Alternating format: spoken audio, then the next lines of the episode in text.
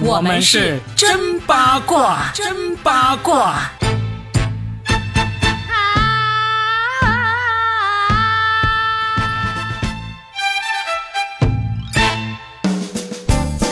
欢迎来收听我们新的一期真八卦，我是算一卦罗宾大叔，大家好。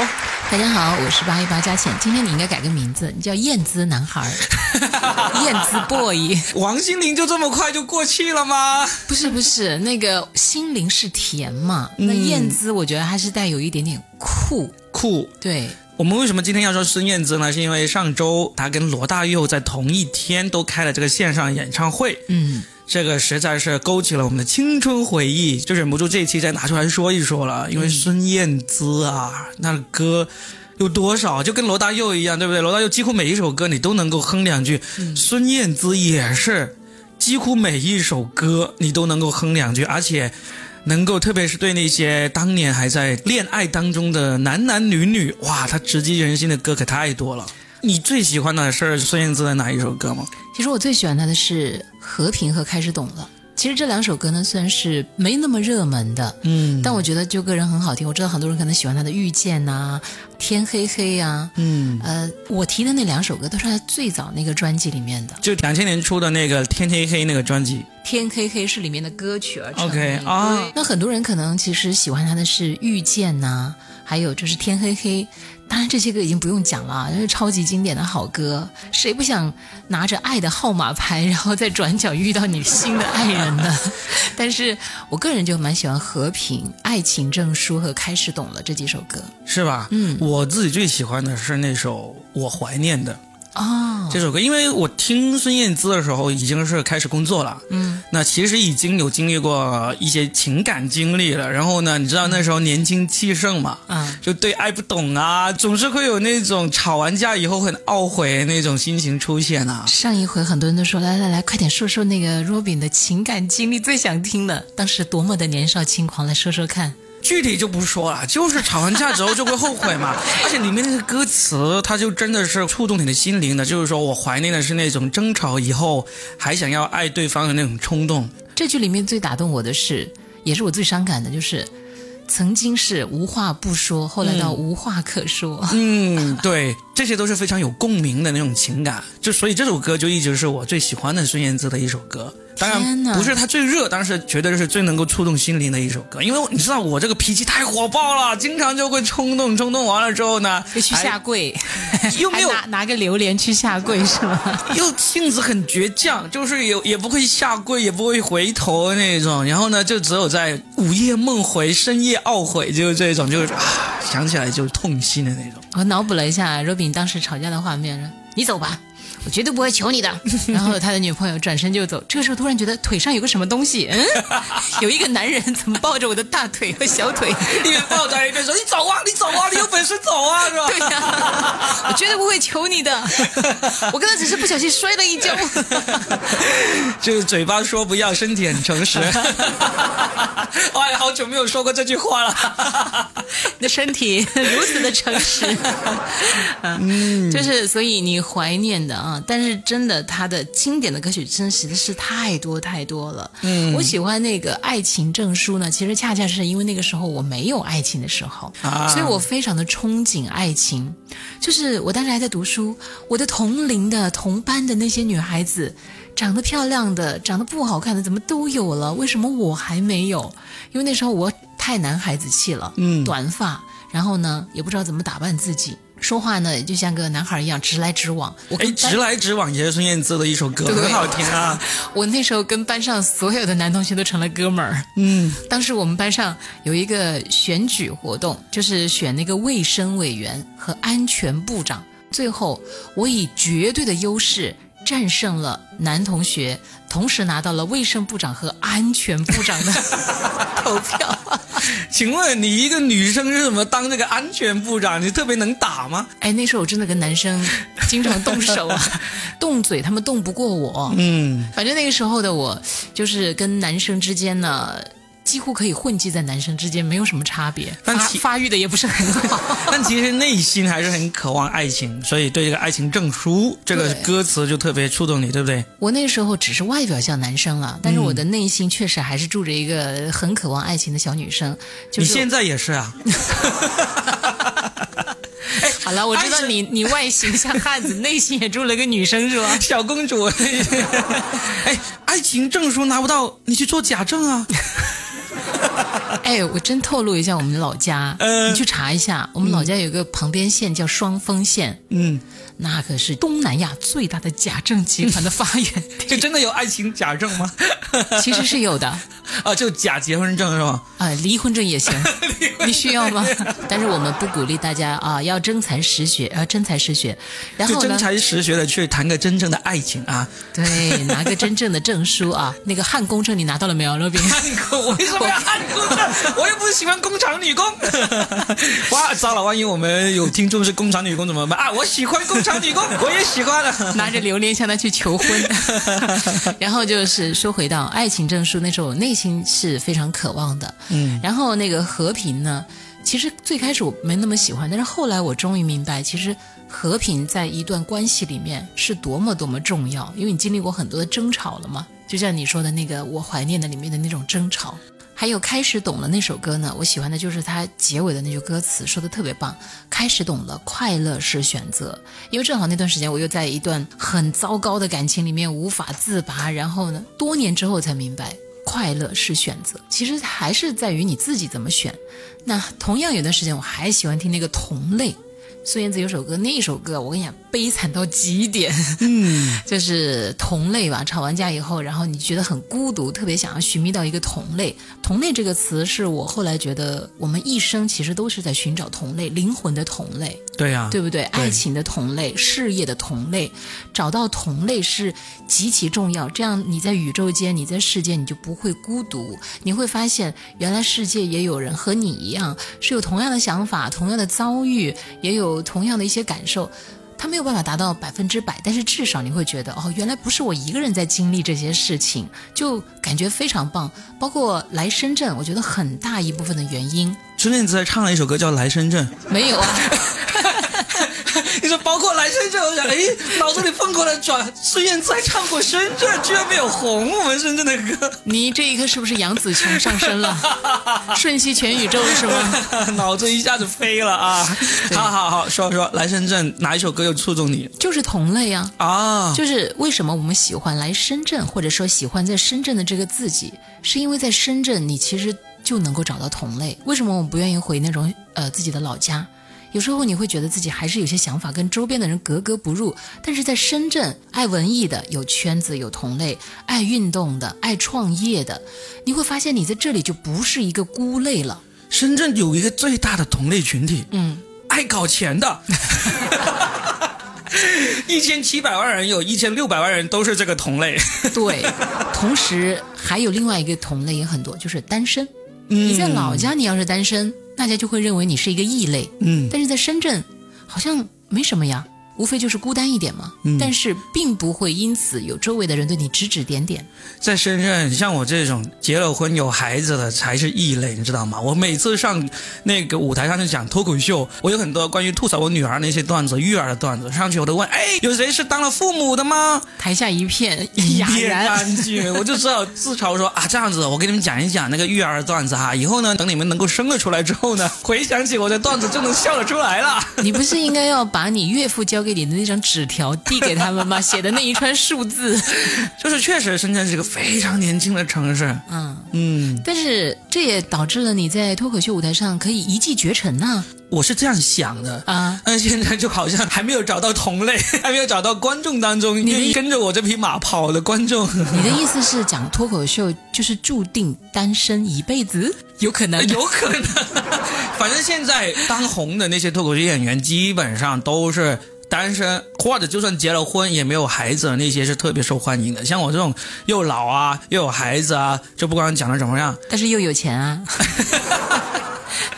真的我要好好的找一下我的同类，就是他们又有钱关键是那些有钱的没时间，也已经过了这个来听脱口秀这个年龄，你知道吗？哦，就是受众是以年轻人为主，对所以才导致你就是在那个舞台上面简直孤掌难鸣。孤掌难鸣。我今年有个计划说，要把我那些吐槽育儿的那些段子整成一个专场，大概有四五十分钟出来，我就专门去给那些当了家长的人、正在养娃、鸡娃的人听，名字我都想好了，就叫做“鸡娃老爹”。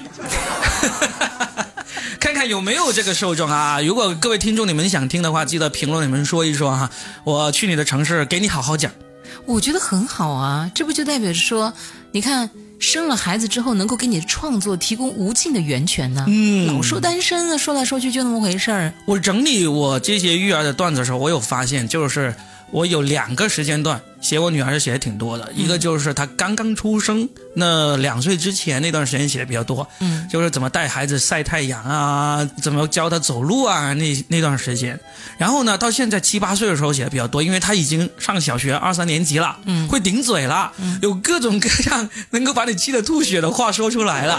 我跟你们讲，若饼这个角色真的很好。我记得几年前哈、就是疫情爆发的前一个月，我们不是在那个游轮上吗？嗯，哇，若饼在那个游轮上作为我们那个电台的演出嘉宾，在那里他的高光时刻就是这个大妈们听完他的段子之后，纷纷来找他要号码，就是哎呀，这个女婿怎么怎么就我没找着呢？是不是？你还记得吗？当时 我记一群得一群靓丽的这个艳光四射的我们的大妈们，真的集体扑向若饼。带着他们五彩斑斓的纱巾。对对对，然后个个都争先恐后要跟若饼合影啊。但你知道有个什么问题吗？就是这种年龄段的人很喜欢听我讲脱口秀，对，但是他们不会买票，啊，他们不会买票是吧？真的就是在游轮上这种，他们已经买了票上游轮了。哦，他就听得很开心。对，他会听得很开心。要是回到城市里面，我说啊，我要讲一场关于育儿的、关于吐槽这个父母的或者被父母吐槽了这样内容的一个段子啊，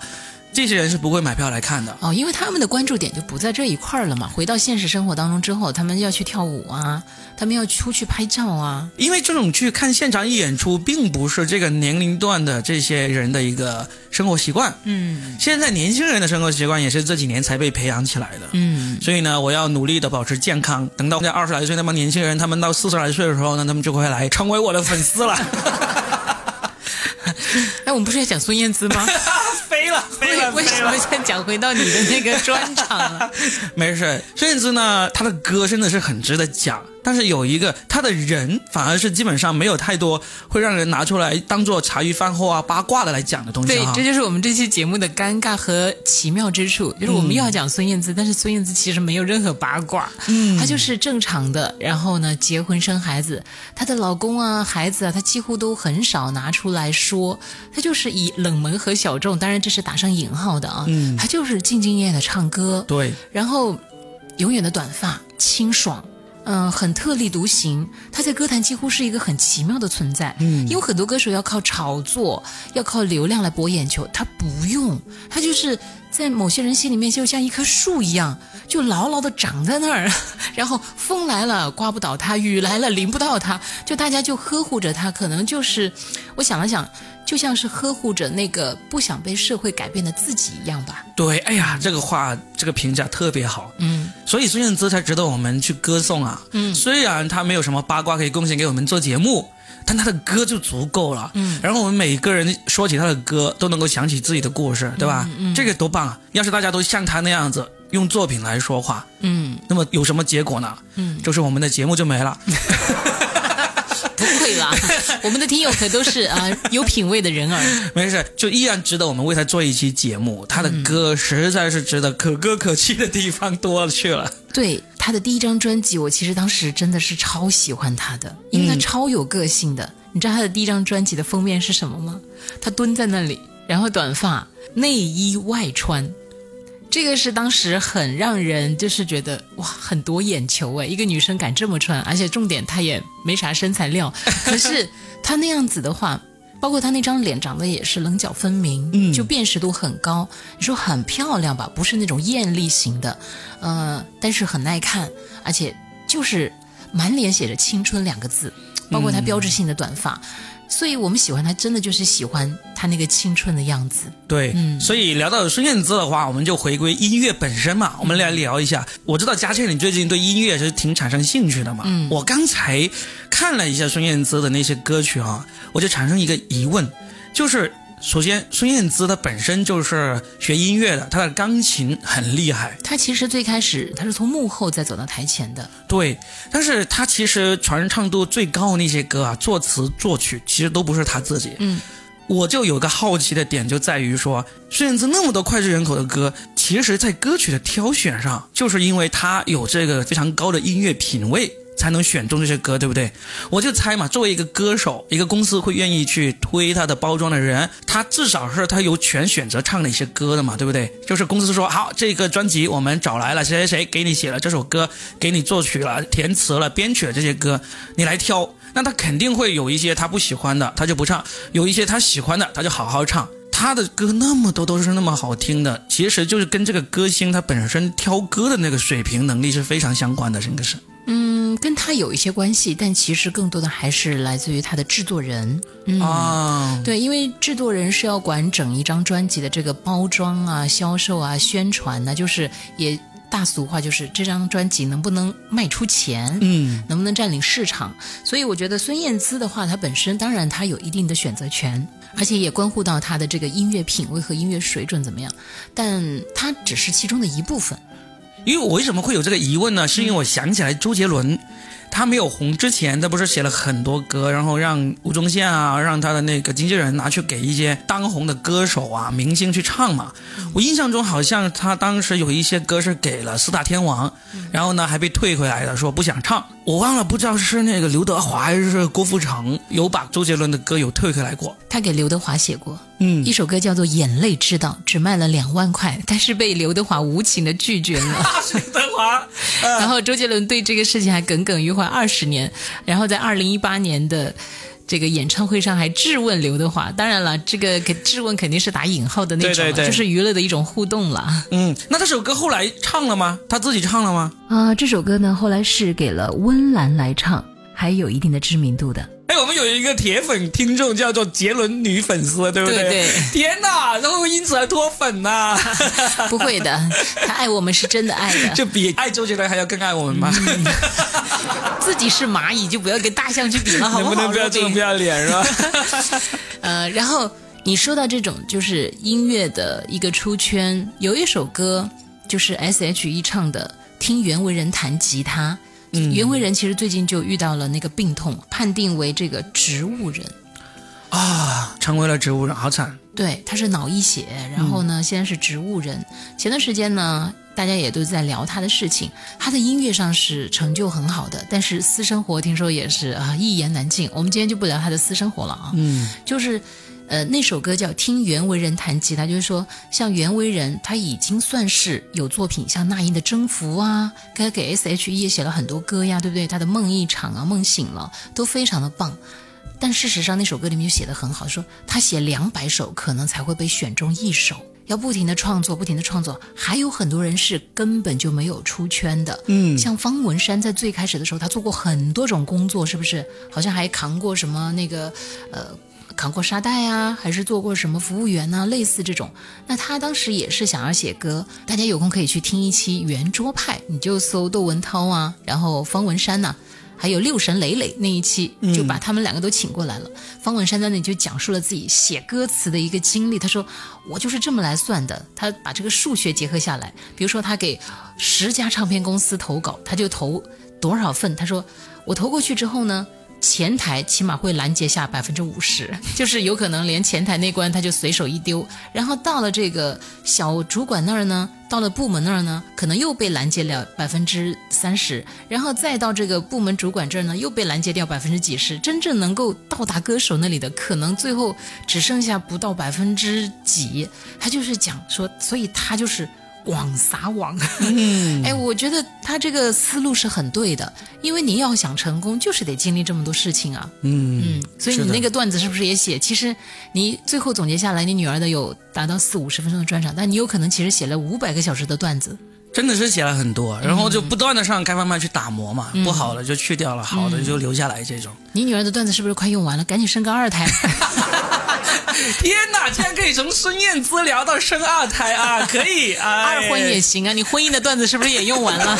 哎呀，这说明孙燕姿的八卦实在是太少了，我们这个真八卦聊不下去了。因为孙燕姿不是真八卦，孙燕姿是真音乐人呐。对，真有才啊。其实谁不想做孙燕姿呢？就是我就只想安安静静的唱歌，发挥我的音乐才华。其他人我不想去应酬，我不想去周旋，可不可以让我做这样一个真正的独立的？个性的以及真我呢？谁不想呢？现在有多少推杯换盏，有多少那个寒暄，都是啊虚情假意的。